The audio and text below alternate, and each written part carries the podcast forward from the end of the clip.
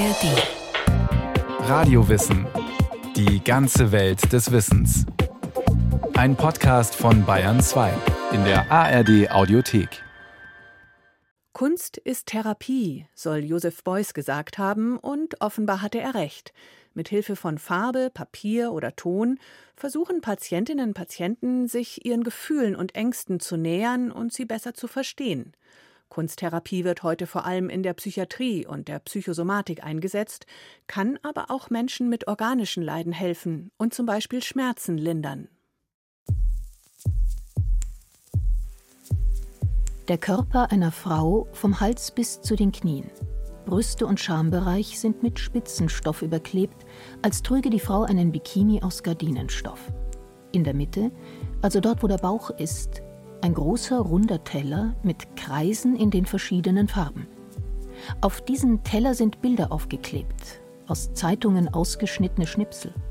Das Augenpaar eines Mannes mit kritischem Blick, eine Zigarette lässig in einem Mundwinkel hängend. Auffällig ist der Rand des Tellers. Eine dicke schwarze Kontur schirmt ihn vom Rest des Bildes ab. Oben links in der Ecke, aus einer Zeitung ausgeschnitten der Satz Die Zeit zurückdrehen geht nicht. Der erste Impuls ist, ach, ich kann nicht malen. Zum ersten Mal hörte Jay Rebel vor mehr als zehn Jahren von Kunsttherapie. Sie befand sich damals im Rahmen einer Traumatherapie einige Wochen lang in einer Klinik. Neben vielen anderen Angeboten von Psychotherapie im Einzelgespräch über Bewegungsangebote bis zu gesunder Ernährung stand dort auch Kunsttherapie ganz selbstverständlich auf dem Therapieplan. Schnell lernte sie, man muss dafür keinesfalls künstlerisch begabt sein. Dieses Ich kann nicht malen macht überhaupt nichts. Kunsttherapie ist nicht immer ich male etwas, sondern ich gestalte einfach etwas.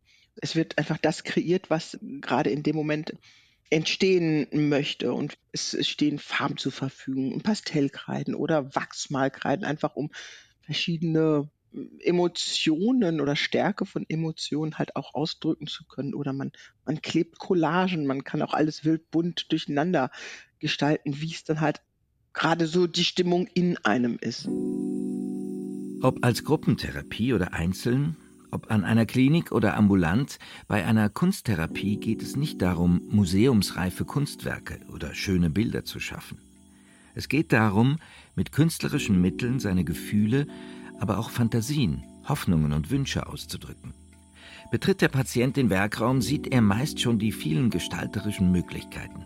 Wasserfarben, Buntstifte oder Pastellkreiden, Ton oder Speckstein, Pinsel und bunte Papiere.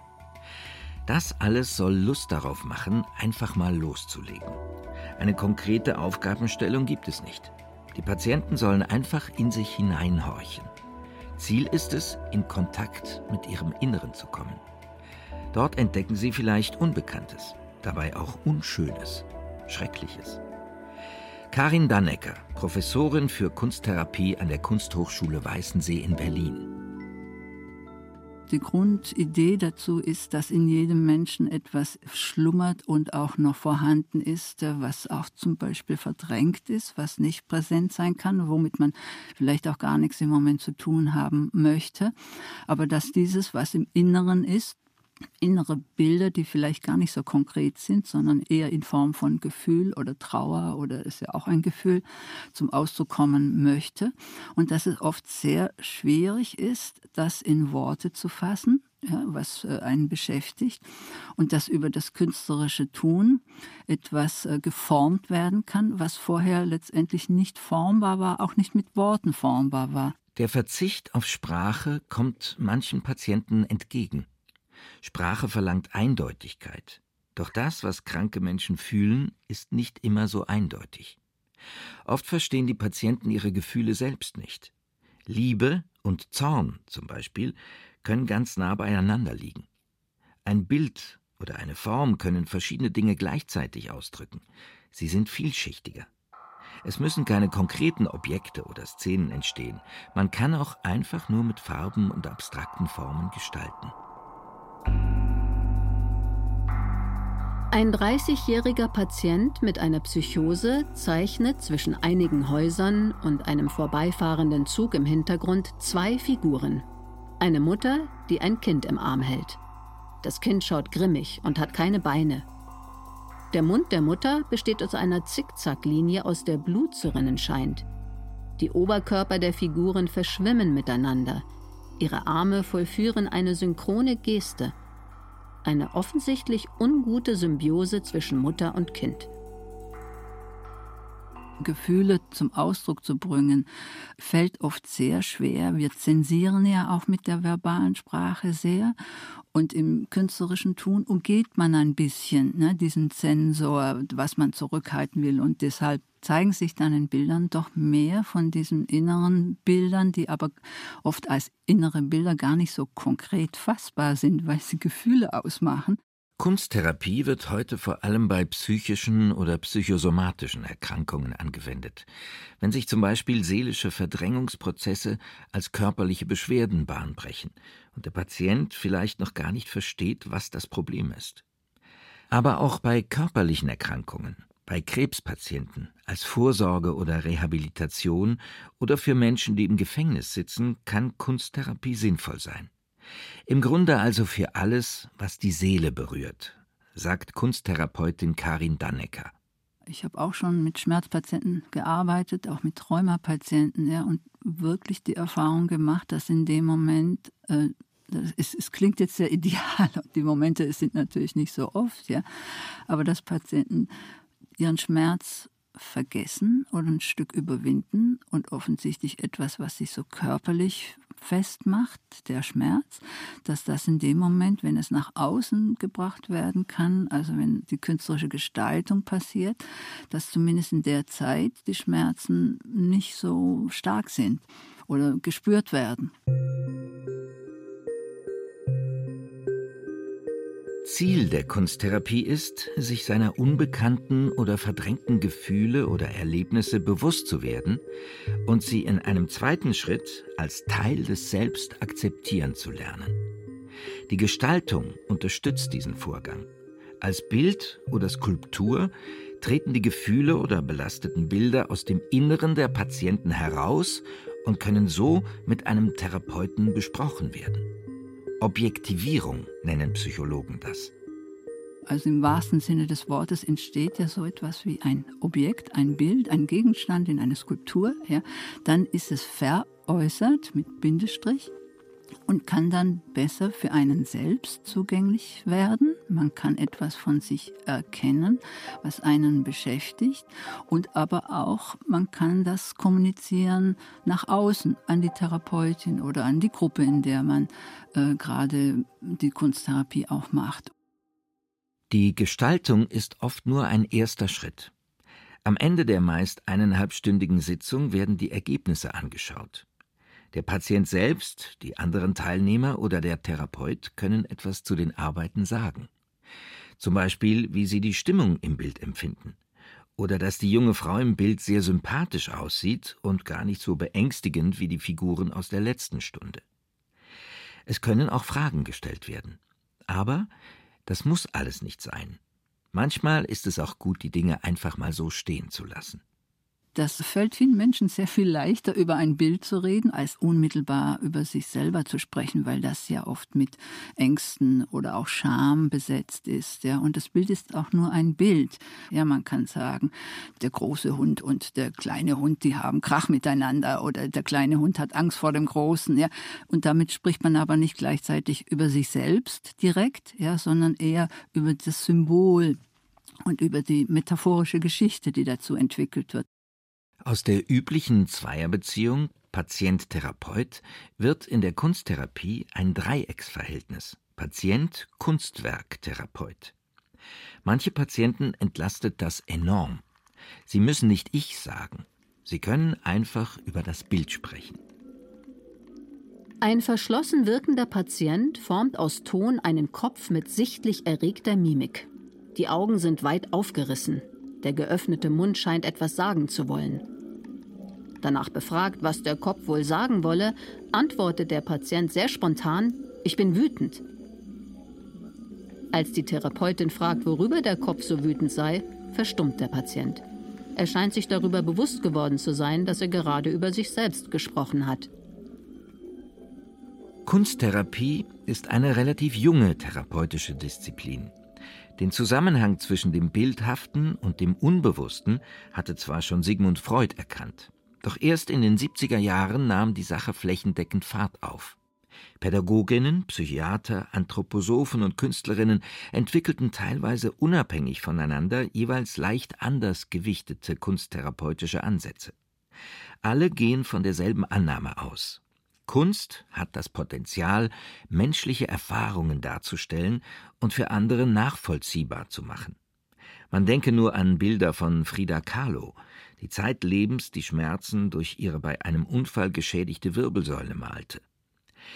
Entstehen während einer Kunsttherapie also Kunstwerke?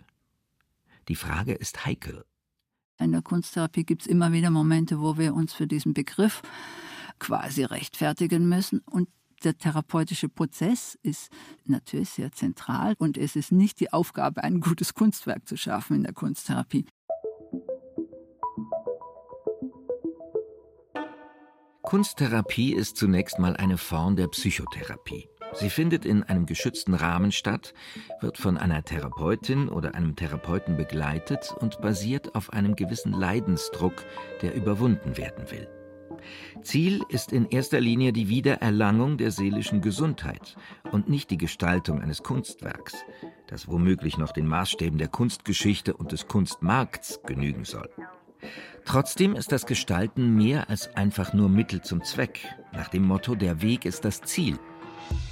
Für die Patienten ist das gestaltete Objekt durchaus wichtig, sagt Karin Dannecker. Sie arbeiten 90 Minuten lang auf das Werk hin und möchten natürlich zu einem für sie zufriedenstellenden Ergebnis kommen. Die Prozesse sind dieselben. Die Menschen, mit denen wir arbeiten, kreieren etwas aus einem ungeformten Material, Ton, Farben und so weiter, äh, was auch die, ich sage es jetzt in Anführungsstrichen, die großen Künstler machen. Blickt man zurück in die Kunstgeschichte, begegnet man immer wieder berühmten Werken, von denen man meinen könnte, der Künstler habe sich damit selbst therapiert. Spätestens seit der klassischen Moderne haben Künstler immer wieder ihre eigenen Gefühle und Erfahrungen zum Thema gemacht. Man denke nur an den Schrei. Das Gemälde von Edward Munk zeigt ein gespenstähnliches Geschöpf auf einer Brücke. Aus seinem weit aufgerissenen Mund gibt es einen stummen Schrei von sich, so kreischend allumfassend, dass selbst der Himmel in panischem Rot-Gelb zu bersten scheint. Auch Vincent van Goghs späte Landschaften lassen ein gewisses seelisches Ungleichgewicht erahnen. Die Bilder verströmen eine tiefe Unruhe, jeder einzelne Pinselstrich erinnert an eine züngelnde Flamme.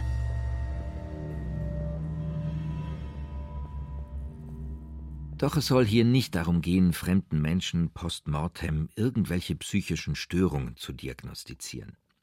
Meisterwerke sind die Bilder vor allem deshalb, weil sie über das Private hinaus auch etwas über die Zeitläufe erzählen, über gesellschaftliche Umbrüche und Umwälzungen in der Kunst. Dinge, die für die Patienten eher keine Rolle spielen. Tatsache ist aber, dass sowohl Künstler als auch Patienten Symbole als Ausdrucksmittel nutzen, sei es absichtlich oder unabsichtlich. Ein Symbol ist etwas, das für etwas anderes steht, also zum Beispiel ein Gegenstand oder eine bestimmte Form, die etwas Abstraktes, Ungegenständliches repräsentieren. Angst zum Beispiel, Einsamkeit, Wut oder Zerrissenheit.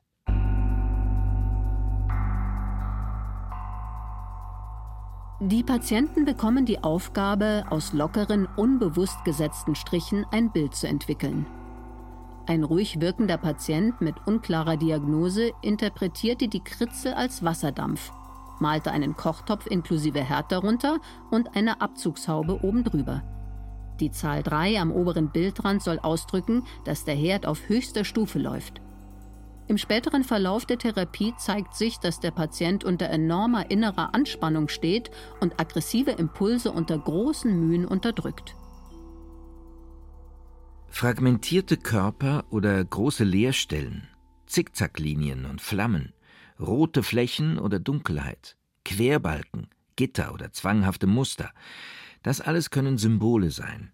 Bei unklaren psychischen Diagnosen können Kunsttherapeuten anhand der Bilder auf bestimmte Krankheitsbilder schließen.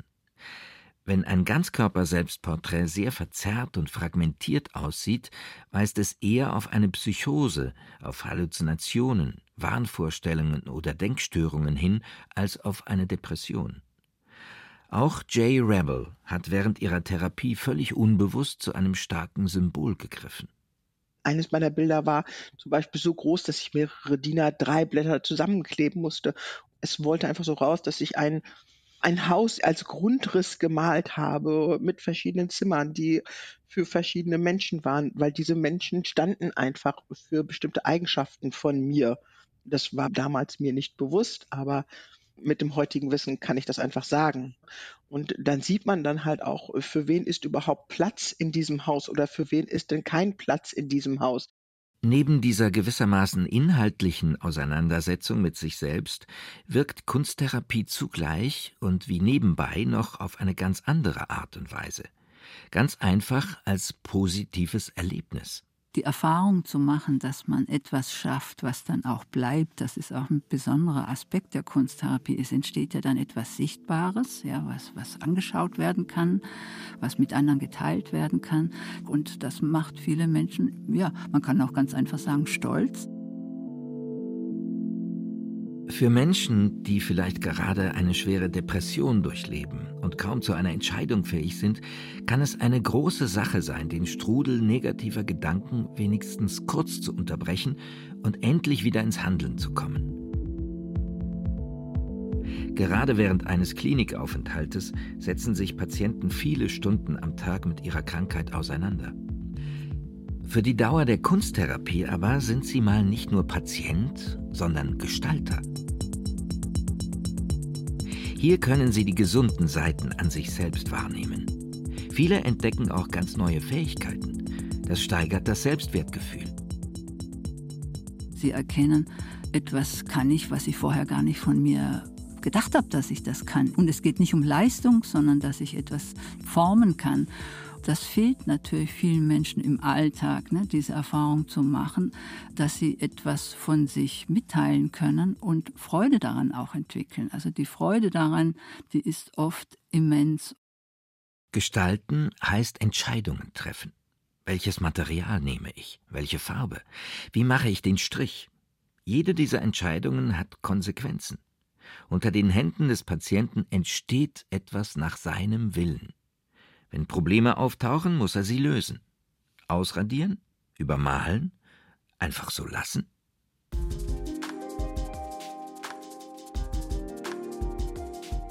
Eine junge Borderline-Patientin, die immer nur nach dem perfekten Aussehen strebt und eigentlich wie Marilyn Monroe aussehen will, entschließt sich eines Tages, ihren Farbkasten abzuzeichnen.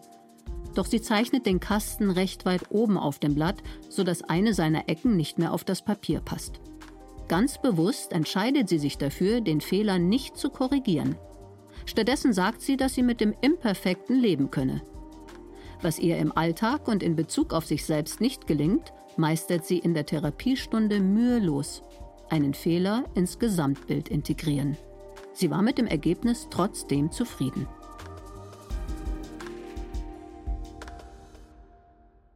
Der Gestaltungsvorgang wird zu einer Art Probehandlung. Der Patient entdeckt seine Handlungsfähigkeit wieder, seine Selbstwirksamkeit. Im besten Fall kann er diese Erfahrungen auf seinen Alltag übertragen. Um solche Prozesse begleiten zu können, braucht man eine umfangreiche Ausbildung. Kunsttherapeuten sind doppelt gefragt. Sie müssen sich mit Kunst und Psychologie auskennen. Was sie mitbringen müssen, ist natürlich erstmal eine Persönlichkeit, von der man spürt und annimmt, dass sie mit Menschen gerne arbeiten will, dass das Anliegen da ist, anderen Menschen irgendwie zu helfen. Der Therapiebegriff heißt da zu dienen, ja. Und für uns sehr wesentlich natürlich ist, dass er oder sie auch die Kunst mitbringt, aus eigener Erfahrung, also künstlerische Praxis. Das muss jetzt nicht als Studium gewesen sein. Die meisten haben das auch nicht. Manche haben es. Aber andere kommen als Sozialpädagogen oder Psychologen oder aus anderen Berufen, die dann aber autodidaktisch, künstlerisch schon ziemlich viel gemacht haben sollen, müssen. Und die beiden Elemente, ja, die eigene Sozial soziale Erfahrung und die eigene Kunst sind Voraussetzung, ne, um in die Kunsttherapie-Ausbildung zu kommen. Während das Ausbildungsangebot hohe Standards setzt, tun sich Krankenkassen noch immer schwer mit der Finanzierung von Kunsttherapie. Ihr Nutzen wird seit Jahren als unklar eingestuft. Doch immer mehr wissenschaftliche Studien weisen darauf hin, dass Kunsttherapie wirklich wirkt und vor allem bei Depressionen, Angststörungen, posttraumatischen Belastungsstörungen helfen kann. Jay Rebel ist vom Nutzen der Kunsttherapie überzeugt. Total. Also sie hat mir sehr geholfen, Dinge zu artikulieren, die ich hätte gar nicht aussprechen können. Man erinnert sich ja auch nicht immer an alles, was genau vorgefallen ist. Gerade wenn es um Traumata aus der Kindheit geht, wie jetzt in meinem Fall. Und ich möchte mich auch gar nicht an alles Grauen erinnern, ja. Und aber dann kann man einfach Gefühlen einen Ausdruck geben. Und das ist durch Farbe zum Beispiel dann einfach möglich. Graue, schwere Gefühle, so, so ein grauer Novembertag zum Beispiel, ja. Den kann man malen, wenn man sich dann halt auch gerade mal so fühlt. Weil irgendwelche Erinnerungen oder Gefühle einfach hochkamen, die man aber nicht in Worte greifen kann, Sie hat mittlerweile einen Verein gegründet. Zeit für Heldinnen, hilft Menschen mit psychischen Erkrankungen, kämpft für mehr Aufmerksamkeit und gegen Ausgrenzung, gibt Tipps zur Selbsthilfe und vermittelt Expertinnen. Auf dem Weg zu seelischer Gesundheit können verschiedene Therapien helfen, sagt Rebel. Eine davon ist Kunsttherapie. Ich habe mich da sehr aufgehoben gefühlt mir hat das Spaß gemacht. Also Spaß in dem Sinne, ich kam mir immer wieder ein Stück mehr auf die Spur. Und das fand ich einfach das Gute.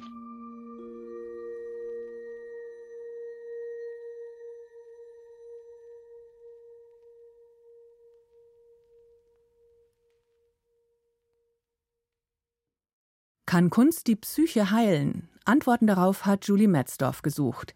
Im Bereich Psychologie gibt's noch viel mehr von Radiowissen, zum Beispiel auch eine Folge über Schuldgefühle oder eine über Selbstliebe oder auch über die Frage, was schulden wir den Eltern? Alles zu finden in der ARD Audiothek und überall, wo es noch Podcasts gibt.